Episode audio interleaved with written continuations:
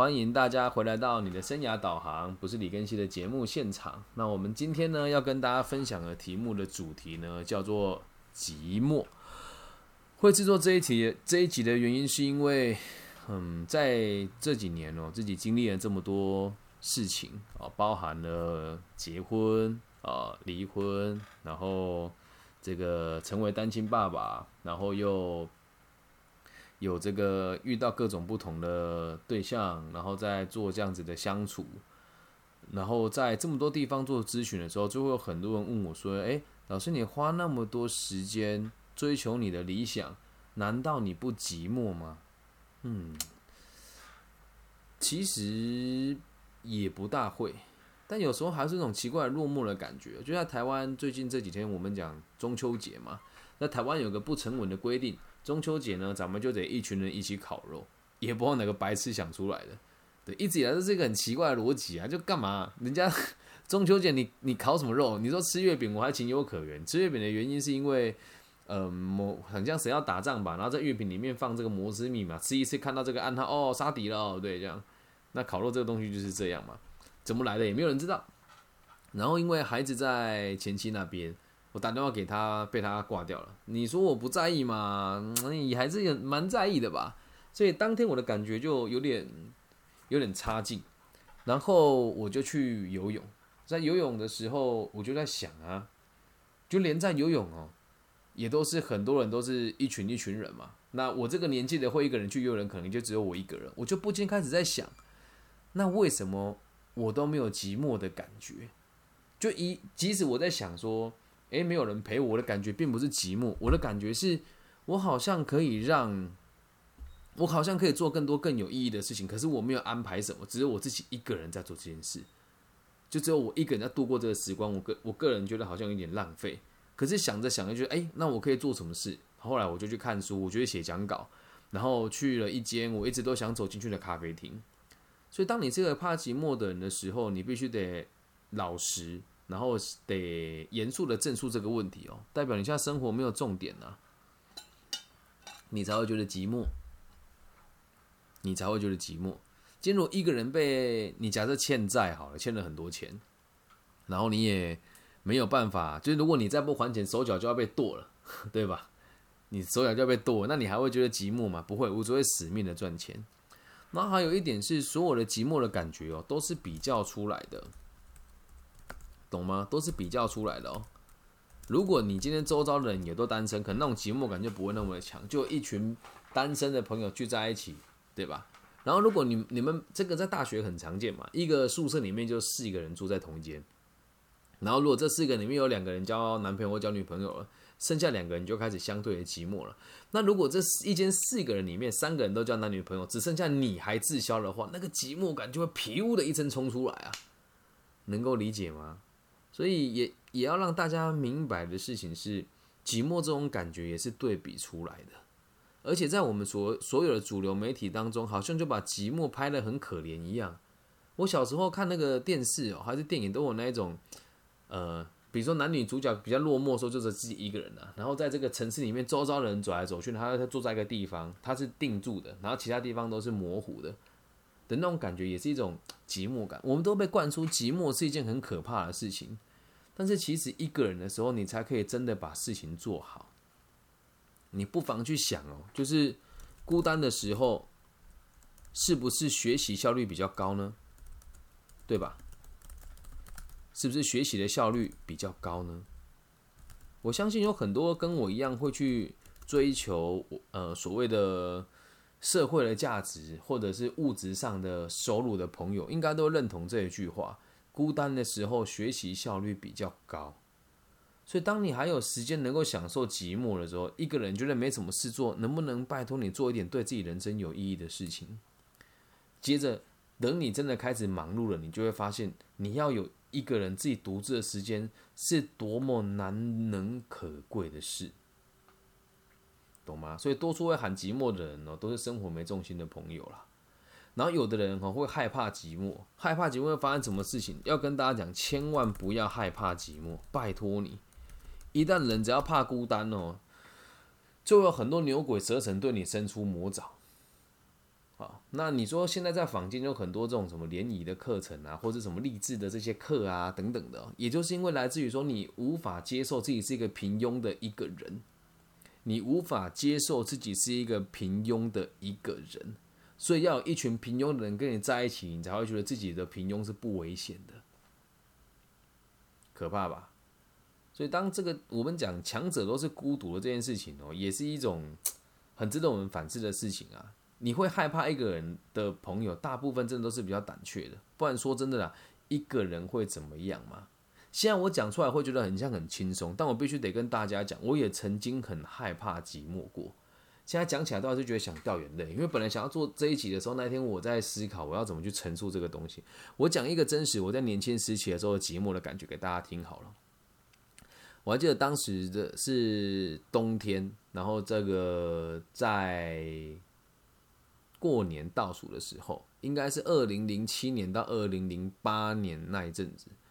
然后这个跨年的时候，当时是我我跟我的女朋友嘛，然后跨完年之后回来，隔天早上她就先回家了，我在宿舍里面 偷偷把女同学带回宿舍啊，在大学也蛮也蛮常见的啦。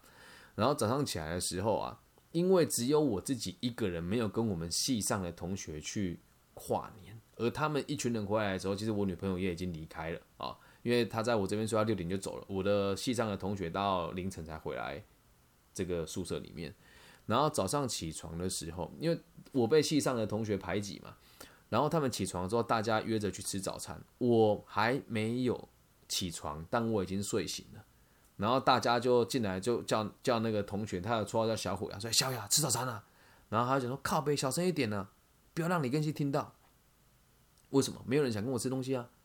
然后他们就一群人浩浩荡荡的去这个我们学校有个那个男生宿舍的餐厅吃早餐，然后换我起床了，我就自己一个人，我就默默去刷牙洗脸，然后回来之后发现我昨天洗好的衣服晾在外面，被他们丢在地上。至于是不是故意的，其实我认为应该是故意的啦，因为当时大家都会拿烟烫我的衣服啦，然后偷穿我的拖鞋啊等等的，那时候觉得好想哭，我好想。找我女朋友回来，可是她她因为要跟她爸妈出去玩，她也不能陪在我身边，然后我就在门口那里发呆，想了一下，因为就是起来就是刷完牙、收完衣服要出门的时候，有几个同学吃饱回来，看到我的时候完全忽略我，然后因为他我们男生跟女生宿舍分开嘛，然后他们就跟一群女生在我面前走过去，然后就一两个同学会跟我说：“哎，李根熙。”然后旁边人就一脸说：“你跟你根熙讲话，你会得菜花。”然后他们就哦又不敢跟我说话了。然后就一群人又走了，剩下我一个人在宿舍里面。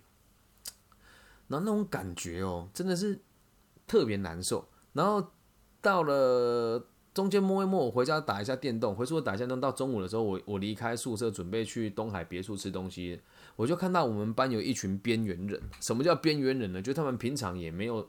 就是穿着朴素，然后有自己的世界的一群朋友啦。就是比如说像我们那个年代会看 BL，会看这个动漫的一群比较窄的朋友就会聚在一起，或者是这个穿衣的风格比较朴素一点的哦，比较熟悉一点的朋友，是当时的这个价值观，就他们是熟悉，他们就一群人在一起了。然后当他们跟我讲说：“哎，更新你一个人啊，要不要跟我们去吃午餐？”哎，换我不愿意嘞。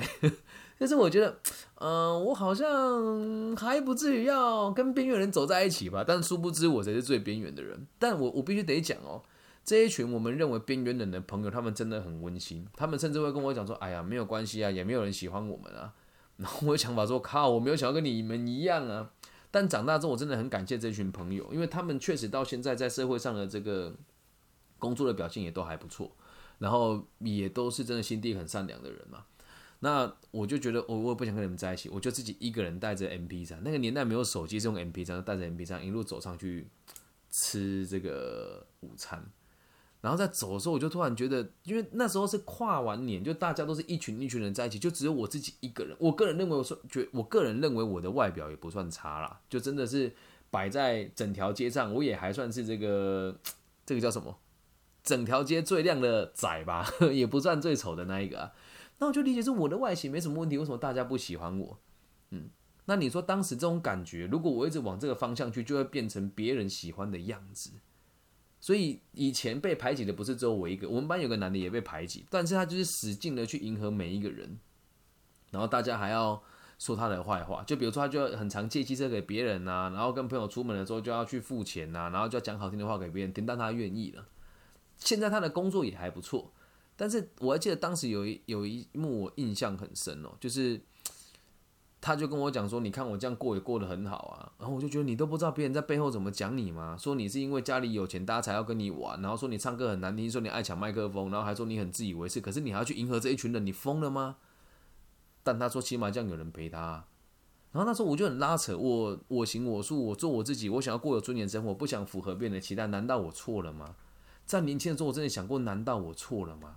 然后这些念头真的一直压得我喘不过气。同年，我诊断出。就是自己长了一个脑骨瘤在我的右后脑勺，应该如果大家愿意的话，看一下我的照片，应该都看到这里有一道疤嘛。然后那时候我就确确定我要在这个下学期的时候去动手术。然后当时其实我们的期末考是在一月多的时候啊，上学期的期末考，我的成绩还算不错啊。然后后来就有同学发现我很会教初等会计学，从他们了解我的价值之后，我他妈再也不寂寞了。忙都忙死了，很多人会来问我功课，嗯，然后当时我想说，哇靠，这人也太现实了吧？但事实就是如此啊，在当时我就体会到一件事情哦，有的人会讲说这个叫能情能呃人间冷暖吧，什么如人饮水能冷暖自知，但我觉得我只是提早的看到社会的现实面而已啊。而这些同学有趣的事情是，他们在考试前会来跟你问问题啊。当然，我们班也有更厉害的学霸也会跟我交流了。然后问完问题之后呢，隔天呢固态复萌，考完之后又什么都忘了。然后这时候我又开始感觉到寂寞了，说：“哎呀，我的天呐，昨天大家不都是兄弟姐妹的嘛？你不是跟我借了这个笔记本吗？看的分录抄了我的笔记，怎么今天翻脸不认人啊？”我就说：“要不要吃饭？”都不要啊。对吧？那我有因为他们对我的态度这么傲娇，就去拜托，哎，拜托了，我笔记给你抄，不会。我这就跟我我还记得有一次，我就问我们班的一个同学，这个同学他现在在上市贵公司做他们的 IPO 的主管，然后我就问他说，为什么大家都不喜欢我？他说啊，你做人太油条了，而且很不诚恳。他这样康问我的时候，我就说那我要怎么办？他说没有怎么办啊，都已经这样子了。他可能也不知道该怎么安慰我了，可是他当时这这句话真的彻彻底底的伤了我的心，然后我就觉得好吧，反正大家都不喜欢我就无所谓啊，然后也没有人知道我脑脑脑子长瘤要开刀，都没有人知道，包含连老师都是我要就是后来要安排手术才跟他们讲的，所以那时候心情很复杂，然后一直到我下学期的时候决定要动手术，因为脑子有瘤不一定要马上动手术啊，只是很不舒服，而且我长的是凸出来的脑骨瘤，就凸了一颗在后脑勺。然后我就打算说，哎，就排了嘛，也检查了嘛。然后经过半年的观察，医生说，哎，大概差不多半年了。说医生说，那这个可以手术掉。那你要不要手术？我就说好。可是问题是，颅骨颅骨动刀时间都会拉得很长，然后再加上我当时也不是很理解这些东西，然后可能在我认知有一些部分也不是事实。但可能过这么多年，你要记得，就是把脑子剖开，然后把一个把一个骨头磨掉，然后再把它补起来，再把皮缝起来，也不是很小的手术。然后我就觉得，我本来是想要，因为以前也有无名小站啊，虽然没有像现在这么病态，现在就是什么大家都要上网 PO 一下，很多很多人很奇怪，住院就带个手啊，然后这边自拍呢，脑子坏掉啊，哎，真的拜托各位年轻人，以前我们那个年代做这个事情叫病态，你们现在做这个事情叫常态，我个人是非常的 不推崇了。然后我就这样就这样看，因为那时候要前一刻要把头发剃光嘛，然后我还是没有耐住这个寂寞，我就把头发剃光了之后，在我的无名小站上面发了一一篇文章，说我剃了光头，脑脑骨瘤要动手术，希望大家可以祝我一切顺利。我本来觉得这样子应该会更好一点，没想到让我更难过，因为我泼出去之后，只有两到三个人跟我泼加油，然后还有人用匿名在上面留言说你活该啦，花心就应该脑瘤死翘翘之类的话。啊，那时候的感觉真的是，就觉得我都快，就真的，我当时的想法是，我都命都快休矣了，都已经去脑骨瘤动刀了，你们怎么还要这样子对待我呢？啊，然后就要去手术了嘛，然后去手术的时候，我就觉得好，没有关系，就算我没有朋友会来看我，我大学同学没有一个人来看我，这是实话啊，我大学同学没有任何一个人来看我，但我必须得跟大家讲，我到现在都不觉得自己可悲。懂吗？我觉得这个很正常，本来就跟他们没什么交集嘛。然后我就确定要去手术的时候，我就跟我女朋友说了。而我这女朋友真的也很妙，嗯，她说突然好像觉得我动手术好像会死掉一样，她也没有来看我。他也没有来看我，一直到手术结束之后，他才骑车来我家看我一次。之后就等我康复了之后，才回去找他。毕竟那个年代的谈恋爱也不叫谈恋爱吧，那种感觉真的差劲到了极点呢。然后再加上我当时在学校，呃，会被排挤的原因是因为劈腿被抓到嘛？那也没有真的劈了，就是跟他们暧昧，然后没有讲清楚。后来这三个女生就是觉得我欺骗他们的感情，然后我和别人在一起了，就这样。哎，可是从头到尾都没有说跟他们交往都没有。然后就后来连这个女朋友跟我分手，说我真的体验到了什么叫做真正的被大家讨厌跟不理解。然后人很善忘啊，我还记得当时我回来学校读书的时候。在台湾的大学是九月中开学，然后因为我脑脑骨瘤开刀还需要休养，所以我延到了十月快中旬的时候才回来学校读书。那因为二年级的选课没有到非常的复杂，所以基本上选修课也不多，都是线上就可以操作的。然后我回到学校的时候就发现，Oh my fucking shit，没有人记得我是谁耶！诶，你们上学期讨厌我讨厌到这个地步，然后现在突然都。都忘记我是谁了哦，就就大家好像也很淡忘。你可以解释成大家原谅你了，你也可以解释成就是这个话题大家没兴趣了。然后那时候我就觉得，这社会好现实哦，好像没有价值就应该活该寂寞。那如果没有价值又怕寂寞的话，我们就得迎合每一个人去变成他们想要的样子。那我宁愿不要，我甘愿当个寂寞的人。所以应该很多人都不知道我的成绩表现还算不错。我的中快跟城管快的成绩，我记得都有八十分以上，对，然后 AIS 计算机软体也都还上的不错吧？我如果没记错的话，成绩单很久没看了嘛。那为什么能够成绩好？因为我没事做啊。别人会一群一群去吃饭，然后中午为了等谁谁谁谁谁谁谁谁谁男朋友，谁不想吃面，谁不想吃饭，然后这边拖两个小时就没有睡觉的时间了。我就一个人到学校食堂吃一顿三哎四十块到五十块的饭。吃完了之后，回到教室趴着睡了一下，起来预习跟复习，复习早上的课程，预习下午要上的课，所以成绩当然好啊。然后当我成绩越来越稳定的时候，就有一个学长也算是独具慧眼吧，他就跟我说：“我看你蛮特别的。”我说：“为什么？”他说：“我知道印象中你是一个讲话很有趣的人，可是为什么你现在都很少跟别人互动？”这个人是我的贵人，到现在我们都还是很好的朋友。对。就是德国欧马的副总叫做潘崇宇，他现在也是同济会的卸任会长，东南会的会长刚卸任哦。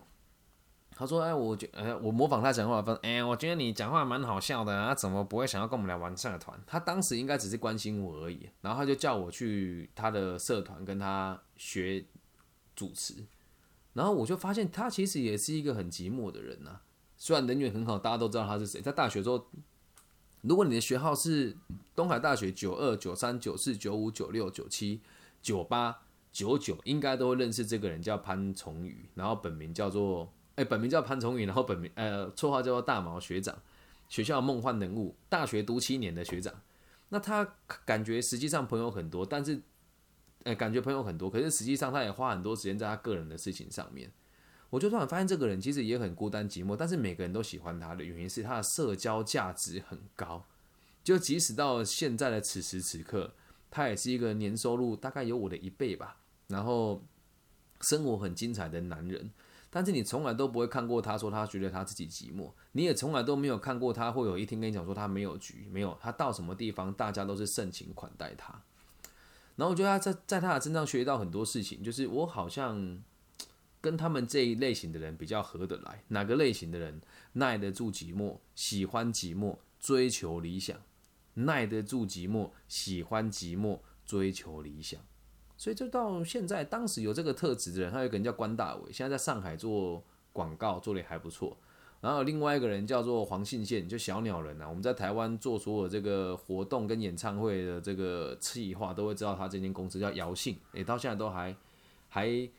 还过得很不错。然后一位学长叫做小欧，现在这个是房屋中介，也开过餐厅。另外一个叫易展，就现在的这个单身时代的老板。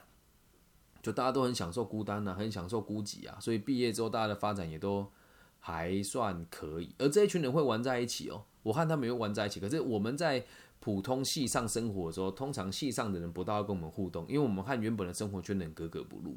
其实延伸到现在，你看你的社交圈也是一样的概念啊，就是社会阶级很明显，拿金钱来衡量彼此也是不为过的。有钱的人就会跟有钱人玩在一起啊，那没钱的人就跟没钱的人玩在一起啊。那你认为这些大众是有钱的人还是没钱人？遵循的八二法则啊。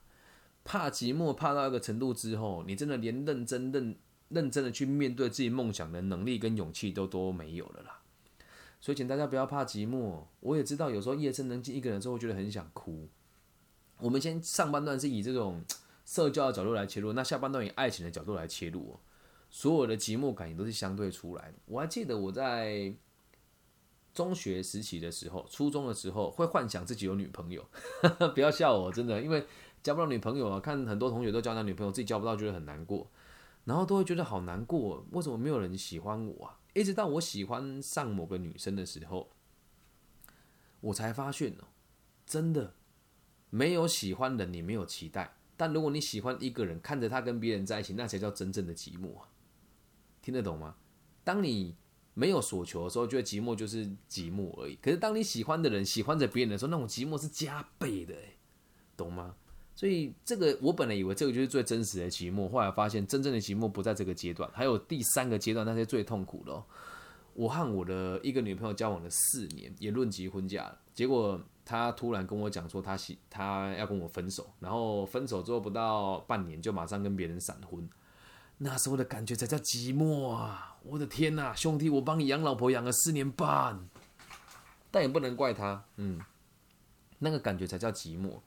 而更可怕的事情是你跟他在一起这四年半，你的社你我的 Facebook 的好友跟他重叠高达五百人，他结婚的时候竟然还有人打电话来问我说，哎。李庚希，你要不要包个红包给他？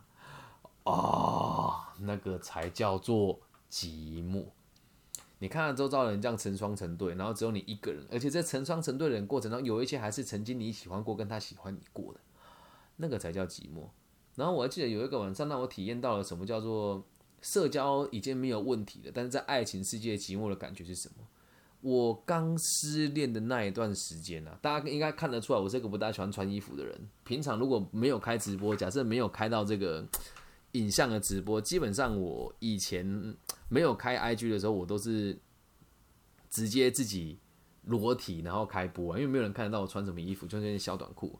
可是当我那时候刚跟他分手的时候，大概有三个月的时间，我洗完澡一定要穿衣服，有一种很强烈的不安全感。所以，当一种寂寞到一个极致的时候，你会有一种不安全感，会觉得我自己好像很怕，怕什么？怕没有被拥有，然后也害怕被拥有，然后也害怕别人拥有比我多。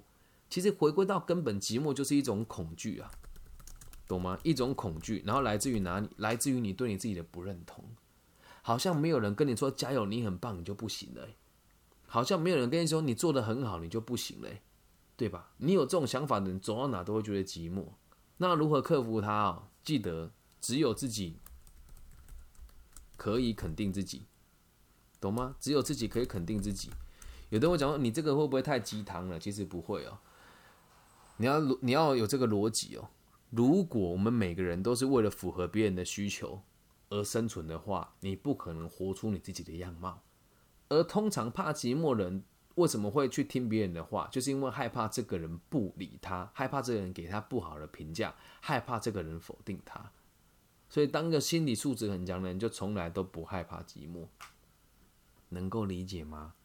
所以，假设你现在是感觉寂寞的朋友，我就必须得告诉你，你得反省，为什么没有人想跟你在一起？那有的人就觉得，哦，那这样越想越难过，哎哎。哎，你要先知道，人有价值，大家就会想要找你了。比如说讲难听一点的啊，假设这是一个假设啊，不然不要讲讲讲真实的故事好了。为什么大家都喜欢找我讨论事情？真的很多人喜欢找我讨论事情哦。那说真的，其实这也是我的行业，我是做顾问的嘛。你问我事情，我你应该要付费给我，但我很少跟别人主动开口了哦。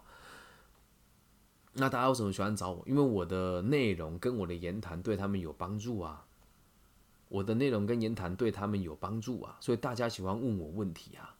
所以你说我还有时间积木吗？没有。当我一有空的时候，我就会马上就去搜寻过去有要找我做帮忙，可是我还没协助他的朋友，我该怎么去满足他们？而我做这件事情，并不是为了让别人肯定我，而只是为了能够让我自己的目标被实现。什么目标？让社会安定，让老有所终，让少有所长，让壮有所用，这才是我的真正的目的。所以，寂寞的朋友，请你问问自己，你的人生的目的是什么？如果有人跟我老师，我的目的就是想交个男朋友或交个女朋友，行，没问题，往这个方向走，你也不需要害怕寂寞了，因为你已经知道这是一个状态，是你最想摆脱的状态，懂吧？那如果再退一个三百步回来讲哦，想要成为一个有魅力的人，你就不寂寞，就有很多人很多人来烦你，要怎么做呢？其实，在节目里面也很常提啊。第一件事情就是要运动的习惯，要维持自律的运动，要像我一样有一个还不错的身材，外表不能太差。再第二点是得用心读书，读有用的书，不要去读那一些什么这个世界很复杂，你必须得很可爱。什么世界末日来临时，我还想喝一杯咖啡，这些。似是而非，也不能讲它不好，就是一些比较偏向于文学的创作，就是现代文学基本上就是没什么启发性嘛，就是看了喜欢的闲书，但是大家都喜欢。那我希望大家可以去读经典吧，就像我们现在节目在推崇的这个《自卑与超越》啦，《被讨厌的勇气》啊，还有接下来要阅读的这个《无限赛局》等等的，对，不要再去花时间看那些似是而非的言论，它就只会强化你的寂寞而已。懂吗？大众的思维会让你想要融入大众，一旦想融入大众，你就会害怕寂寞，理解吧？然后再下一件事情是，你要让别人感觉到温暖，你要让别人感觉到温暖。什么叫让别人感觉到温暖呢？就是当人家心情不好的时候，需要陪伴的时候，会第一个想到你，那你永远都不寂寞，会有很多人需要跟你互动。我最近有收到一则留言哦，就是我看了觉得蛮感动的。我还没有问他能不能公开，但我就直接说出来也无所谓，没有说他是谁。他说：“老师，虽然你看起来很反社会，讲话好像很毒舌，但实际上你对于这个社会的关爱，还有对于我们所有的听众的问答，我都我们都能够感觉到你很用心的在回复我们每个人的问题。就当这一点，我就觉得哦，对啊，那我哪有什么好寂寞的呢？对吧？所以也希望大家能够理解啊，不是要让大家变孤僻，只是不要让大家变成寂寞的工具人。”为了避免寂寞而成为工具人，这样子就不好了，好吗？那我们也也要对也要对群体有价值感，然后也要能够被群体利用。从个体心理学的角度来讲，只要你的社交价值够高，社交价值不是金钱哦，是人家愿意跟你互动的这个这个评分够高的话，基本上你对这个社会就是有贡献的。那人只要对这个社会有贡献，你就会有自信。有自信的人就更不容易感觉到寂寞。而只会去想着我还能够去服务谁，还能够让谁过得更好。那如果我对别人提出了这样子的要求，或者提出这个建议的话，会不会有人拒绝你？也会。这时候不需要感觉到难过，你要做到课题分离。所以回归到底，都还是个体心理学啊。如果你希望别人对你做什么事情，你无法跟他做到课题分离，你会抱着自己的期待去看待别人，你的想法跟对方有落差，这时候就会产生所谓的寂寞感跟没落感。能够理解吗？那通过这一集的内容，能够跟大家分享什么叫真正的寂寞，该用什么样子的方式去面对孤寂的感觉，然后要如何不被寂寞这个可怕的感受操控，也都一一告诉大家了。那如果大家也喜欢，或者想要问我各种不同的问题，也欢迎大家可以在我的频道下面留言。大陆的朋友可以在网易云下面的频道帮我留言，我都会看得见。如果你太害羞的话，你也可以从。微信跟我联系，我的微信是 B 五幺五二零零幺。那如果你是其他地区的朋友，也欢迎大家可以透过 Facebook、IG 或是各个不同的平台，然后提出你们想要听的内容，或者是跟我想讲一讲你们想要我讲哪些东西给你们听，我也都会一一的帮大家服务。所以你就看现在哦，如果我是个怕寂寞的人，我可能也会很在意我的收听的内容。我每天开这些节目，然后用心写企划。现在在 IG 上面只有八个人，然后在这个声音的平台上面呢，这样估计起来大概不到十五个，全部加起来现场在听的人可能就不到二十个人。那你说这样子算很多人吗？我觉得不算。但我我也确实有过一阵子或这种相对性的孤寂感。我看到网络上很多网红的老师，他们开了一个直播，就很多人看。然后老实讲，我也觉得没有什么重点，也有可能是我自己的学习的层次比别人深。但我看了之后，以前都会觉得，哇，我是不是不如人家？别人我怎么开个直播就五六百人，我开个直播就有一二十人。那如果我也在意了，是不是也掉掉进了这种怕寂寞的心呢？啊怕寂寞的恐惧当中呢，因为认为自己比不上人家，需要更多人的支持啊。那像我现在做的这个教育，让社会安定的为出发点的教育哦，我会需要别人支持我吗？不会啊。会因为别人不支持我，我就放弃吗？也不会啊。说真的，愿意支持我的人不多啦。为什么？吃力不讨好啊，在做的事情都会得罪人家。像今天晚上我在跟一个银行的高阶主管通电话，他问我要不要去念硕士班，然后他就跟我讲了某一间学校的某一个老师，然后家父也在旁边嘛。然后他就问我说：“你的看法是什么？”我说：“如果以我们两个的实务经验呢，四大会计师事务所历练完，然后你到这个公股行库的银行当中高阶主管，我自己来外面成立协会，然后在某一些官方单位里面担任顾问职，然后执行这么多不停的专案，我们两个实务经验绝对都比这个教授还要好，不只是收入上比他好，而且连对这些制度的了解也绝对比他们还要明白。那我们干嘛去上这个课？”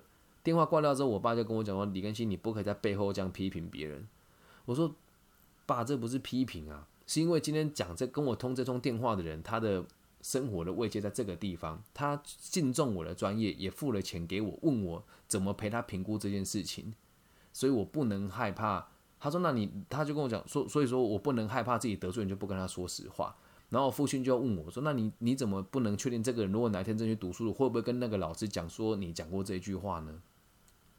那你会被孤立，你会被攻击耶。